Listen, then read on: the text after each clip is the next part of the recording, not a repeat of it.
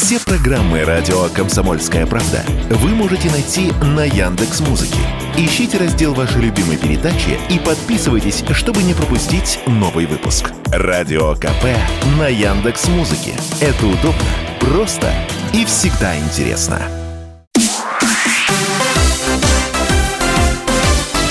Новости спорта. Российская теннисистка Вероника Кудерметова победила соотечественницу Дарью Касаткину в 1-8 финала турнира WTA 1000 в Мадриде с призовым фондом более 7,5 миллионов евро. Кудерметова, 13-я ракетка мира, победила Касаткину, 8-ю ракетку мира, со счетом 7-5, 1-6, 7-6. Теннисистки провели на корте почти 3 часа. Победительница турнира в Мадриде получит тысячу рейтинговых очков и более 1 миллиона призовых.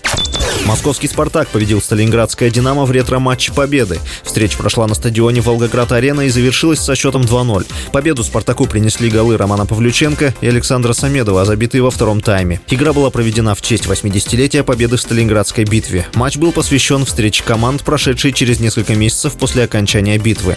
Матч в Волгограде посетило более 36 тысяч болельщиков. За «Спартак» сыграли ветераны красно-белых, а также недавно завершившие карьеру спортсмены. В составе Сталинградской команды выступили ветераны Волгоградского ротора, а также московского «Динамо».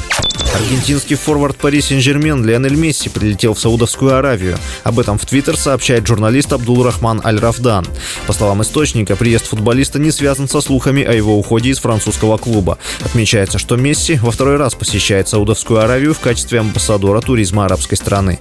При этом ранее стало известно, что саудовский Аль-Хиляль сделал официальное предложение аргентинскому форварду. Владельцы команды предложили Месси зарплату в 400 миллионов евро в год. С вами был Василий Воронин. Больше спортивных новостей читайте на сайте sportkp.ru Новости спорта.